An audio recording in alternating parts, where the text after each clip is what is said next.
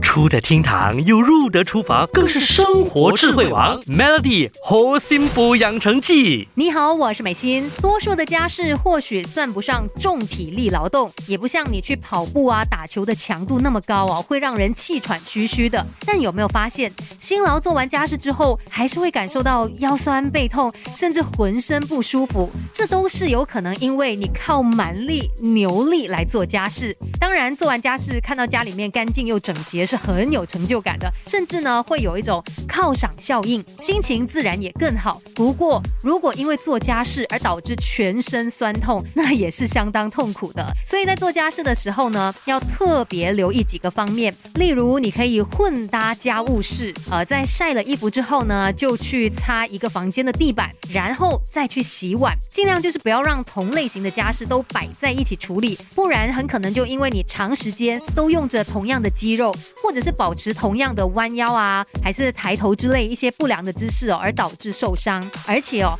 我们懂得劳作，同时呢，也要懂得休息喘口气。做家事的时候呢，就留意一下时间，每十到十五分钟给自己一个小小的休息时间，伸个懒腰也好啊，不然就活动一下颈椎，呃，或者是听一首歌等等。总之，不要逼自己一口气把家事都做完，这样呢，不只会对身体没有那么大的伤害，心理上的负担也会减小。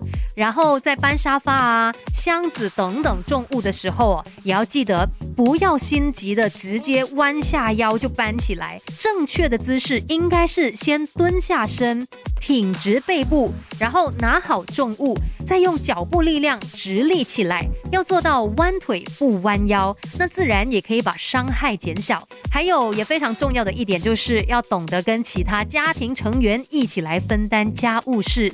想要做家事不伤身，那就一定要记得四个字：量力而为。Melly 猴心补养成记，每逢星期一至五下午五点首播，晚上九点重播，由美心和翠文与你一起练就十八般武艺。嘿呀！